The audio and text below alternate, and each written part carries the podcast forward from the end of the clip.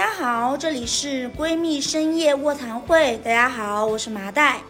二零二零年的十二月，亚组委官宣了电子竞技成为二零二二杭州亚运会的正式项目，由此电竞行业迎来发展的春天。职业电竞队伍呢，也如雨后春笋一般出现在各个城市，众多高等院校也陆续开展了电竞专业。越来越多的人相信，原来电竞也是一份正经的职业。然而，当全行业正欣欣向荣之时，女性却像是被做了隐身处理。正规职业比赛中没有女子联赛，知名职业选手里缺少女性选手。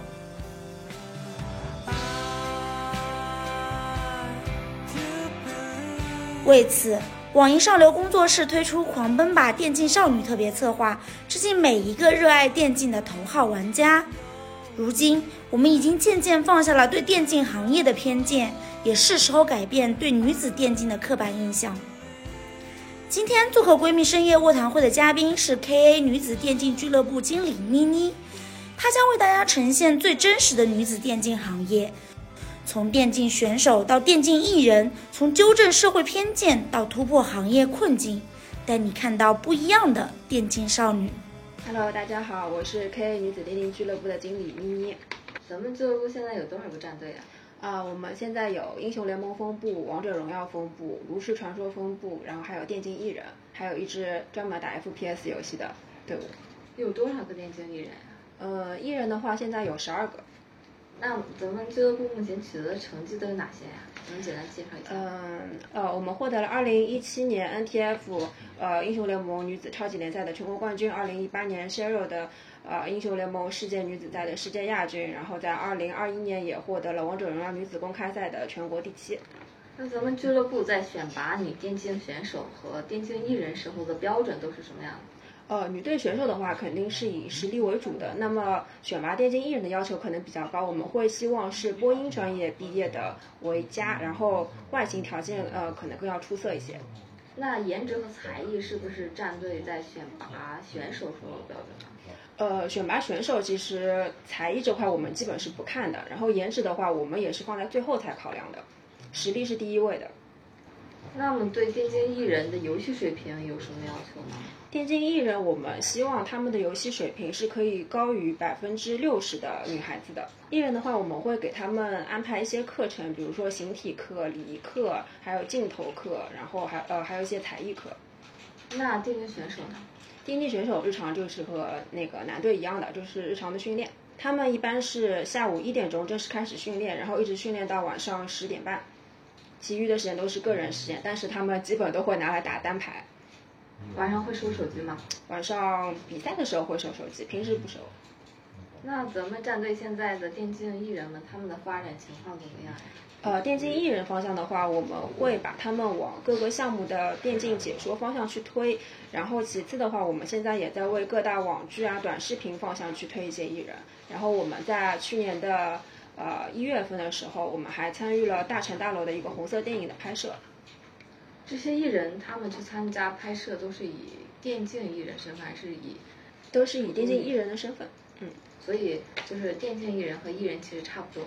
电竞艺人和纯粹的艺人，呃，个人觉得他们电竞属性更强一些，然后在艺能方面会比传统艺人要弱一些，然后甚至一些外形条件可能不如传统艺人。那咱们俱乐部现在来说，相对来说的话，人气最高的是哪一个艺人？人气最高的其实呃，反而不是艺人，是我们的一个选手小月儿，打英雄联盟的。嗯，他进入战队是一六年进来的，但是他呃，他打英雄联盟应该是从 S 一 S 二开始打的，但是他加入 KA 是一七年加入的。他平时会去参加一些商业活动之类的吗？除了比赛之外，他还会去参加一些商业活动，比如说一些产品的代言啊，或者发布会啊什么的，还有一些商业活动演出，他都会去参与的。那咱们俱乐部是如何平衡选手的商业活动和他们的训练？其实，呃，对选手日常来说，他们肯定是以训练为主的。那么在商业活动的安排上，我们肯定是放在他们的就是业余的时间，然后去丰富他们的那个业余生活，给他们寻找一些多的出路，同时也增加他们的收入。那电竞女选手她们的工资差不多是什么样？呃，选手的那个薪资构成是底薪，然后加奖金，再加一些商演的分成。如果有直播的话，还有直播的礼物等等。他们的底薪基本在五千到一万五之间。电竞艺人的工资，它其实呃跟传统艺人的那种工薪资结构更像一些，就是一份基本的底薪，然后再加其他的一些呃各种各样类型的一些费用。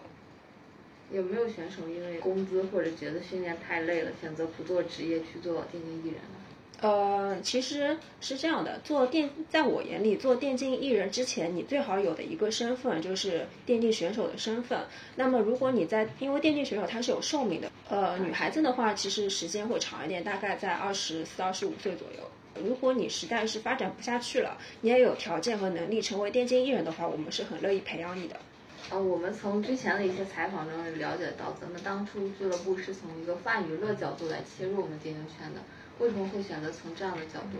因为其实从男子战队来说，他们有很多的联赛，很多的比赛去丰富他们日常的一些就是比赛的生活。但是女子战队其实当时是没有那么多比赛，就是专业性的比赛来丰富的。就是从选手的个人发展角度和俱乐部的发展来说，泛娱乐其实是一个很好的角度。包括当时其实也没有很多的俱乐部去参与这这件事情。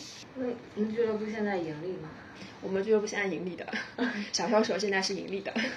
嗯，其实除了日常的呃赞助商啊、奖金啊，就是投资方啊什么的，呃商演收入之外，我们其实还会开发一些我们战队的一些 IP，就是俱乐部的 IP，还有选手的个人 IP，然后通过一些其他的方式去发展他们。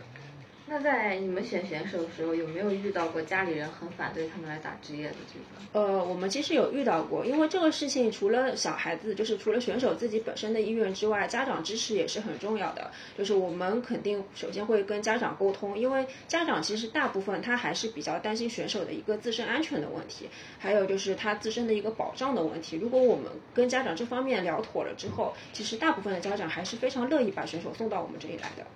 有没有是那种家长对这个行业有一些偏见所以他反对？呃，家长其实，在二零一八年之前，有很多家长是还是相对有一些偏见的。但是在一八年之后，就是家长会通过一些新闻，然后就是各种平台的那个宣传，他渐渐的了解电竞其实是一个还不错的东西，就是也没有那么反对了。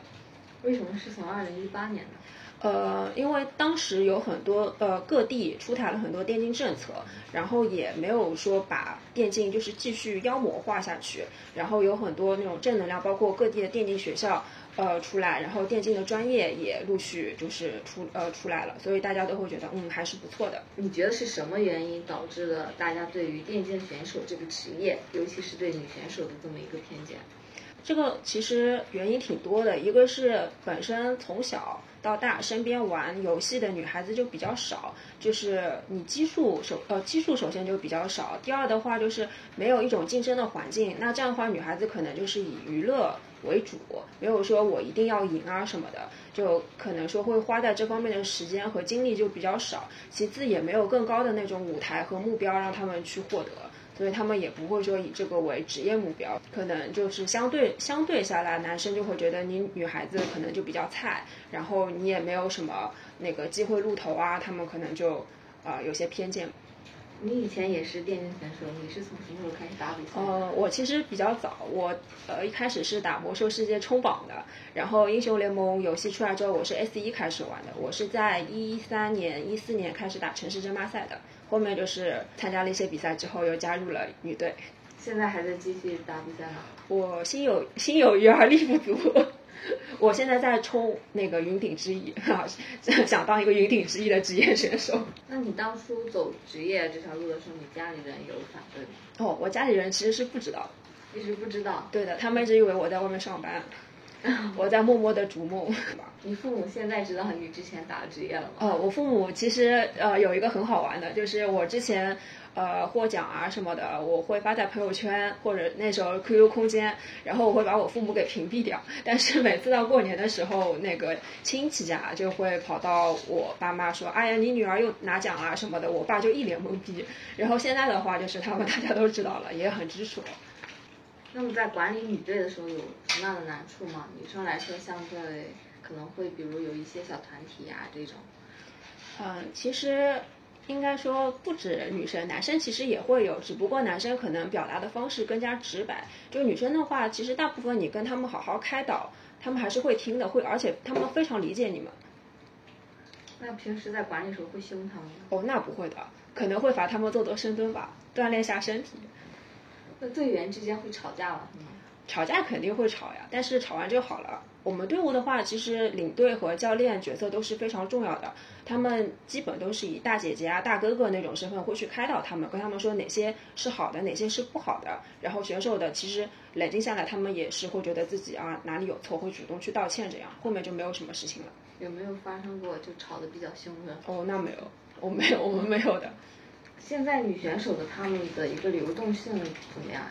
女选手其实，我们就以王者荣耀这个项目来举例子，女性选手她其实目前数量还不是非常多。在去年女子公开赛第一届举办之后，有很多新鲜血液流入进来，但是相比就整体相比男性选手来说，还是差很多很多的。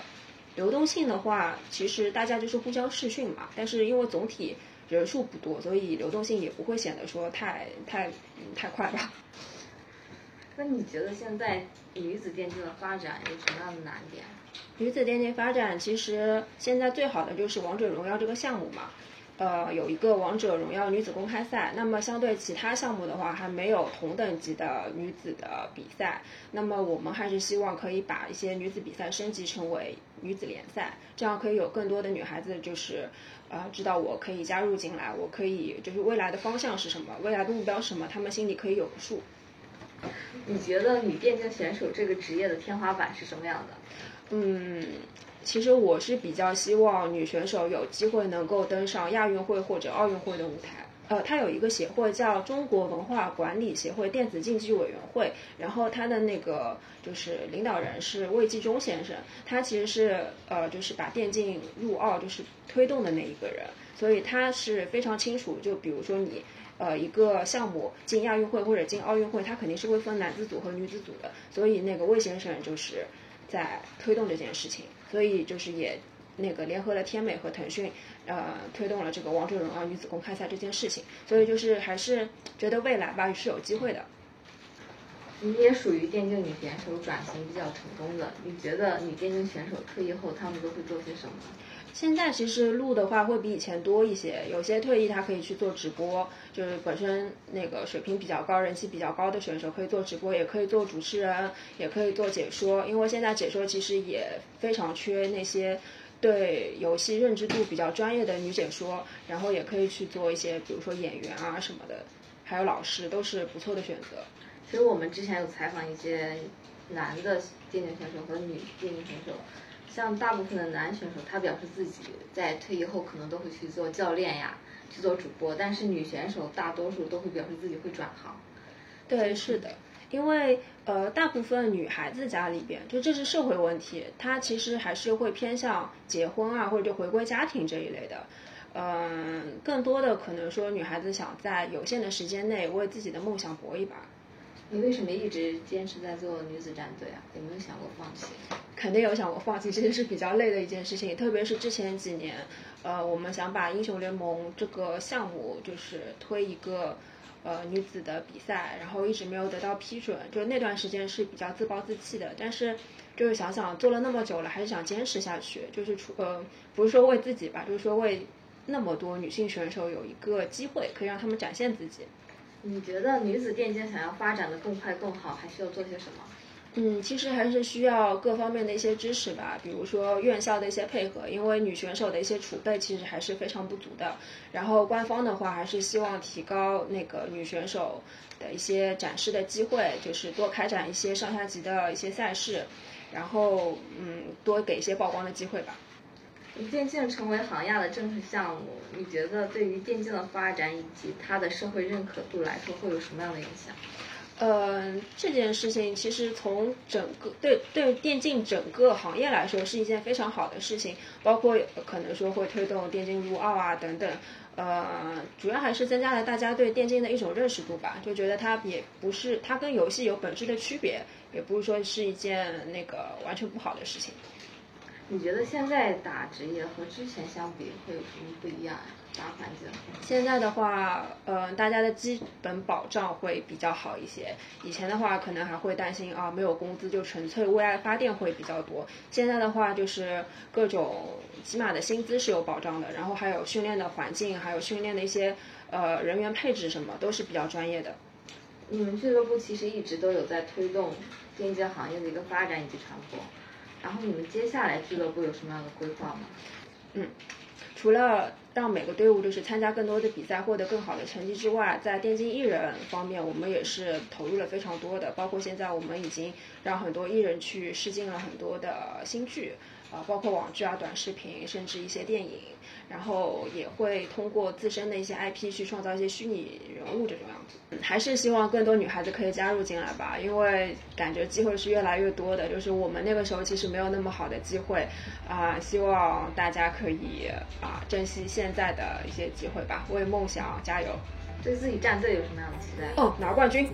有什么想对刚进入电竞行业或者想要进入电竞行业的人说？其实呃，做电竞不是说。喜欢打游戏就可以的，你首先还是需要很多文化知识的，就是希望大家可以在学校的时候学习好自身的一些呃文化知识，然后同时关注很多比赛啊、赛事啊，然后在业余的时候去多实践一下，然后再加入一些电竞的相关行业，这样会比较好。杭亚也即将到来，对我们电竞项目的运营员说一下祝福语吧。啊，希望代表中国队的各支队伍、各个项目都都可以取得好成绩。